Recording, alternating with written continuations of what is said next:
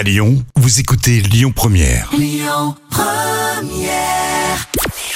Bonjour Rémi, bonjour Jam. Comme tous les jours, on jette un œil aux audiences. Colanta était en tête hier soir. La première partie de la réunification a attiré plus de 4 millions de personnes sur TF1. Ça représente 19% de part d'audience. Derrière, on retrouve France 3 avec la série Face à Face.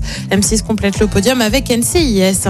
L'actu du jour, c'est celle qui avait cartonné pour la première saison sur TF1. La série HPI avec Audrey Fleurot revient. C'est prévu pour le 12 mai prochain.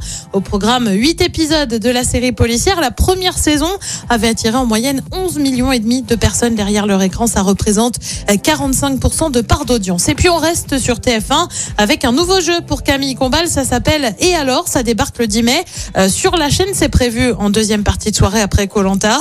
On a encore assez peu d'infos hein, sur le concept du jeu. Euh, Camille Combal qui a déjà été annoncé pour la présentation d'un autre jeu Stéréo Club euh, calqué sur That's My Jam émission de Jimmy Fallon aux États-Unis.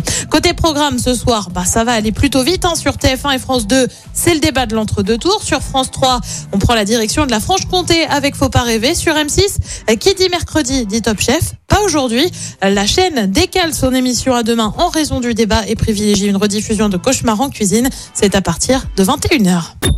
Écoutez votre radio Lyon Première en direct sur l'application Lyon Première, lyonpremière.fr et bien sûr à Lyon sur 90.2 FM et en DAB+.